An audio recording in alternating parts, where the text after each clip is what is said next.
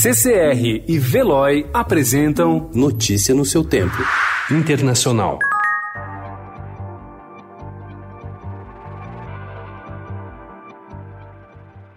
No mundo inteiro, o maior temor ligado ao coronavírus é a falta de leitos em hospitais e UTIs. Na Venezuela, que sobrevive a duras penas à crise econômica, a preocupação é que a pandemia cause o colapso do sistema de saúde por motivos mais básicos.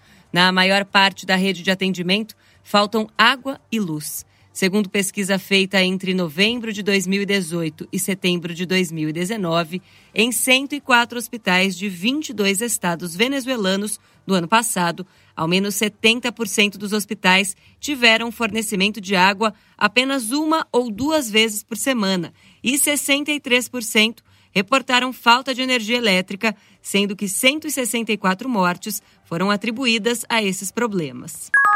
Dos aparentes cinco estágios de sofrimento, a resposta da humanidade à epidemia do Covid-19 se fixava em três: negação, cólera e barganha. Se fizermos mudanças modestas no nosso modo de vida, ele nos deixará em paz. Segunda-feira, 16 de março, foi o dia em que os últimos vestígios dessas estratégias de luta evaporaram. Boa parte do mundo passou para o estágio seguinte: a conscientização desanimadora de que bilhões de vidas serão gravemente afetadas durante semanas e provavelmente meses, que antes que tudo isso acabe, muitas pessoas morrerão e as implicações econômicas da pandemia vão além do medonho. Notícia no seu tempo. Oferecimento CCR e Veloy.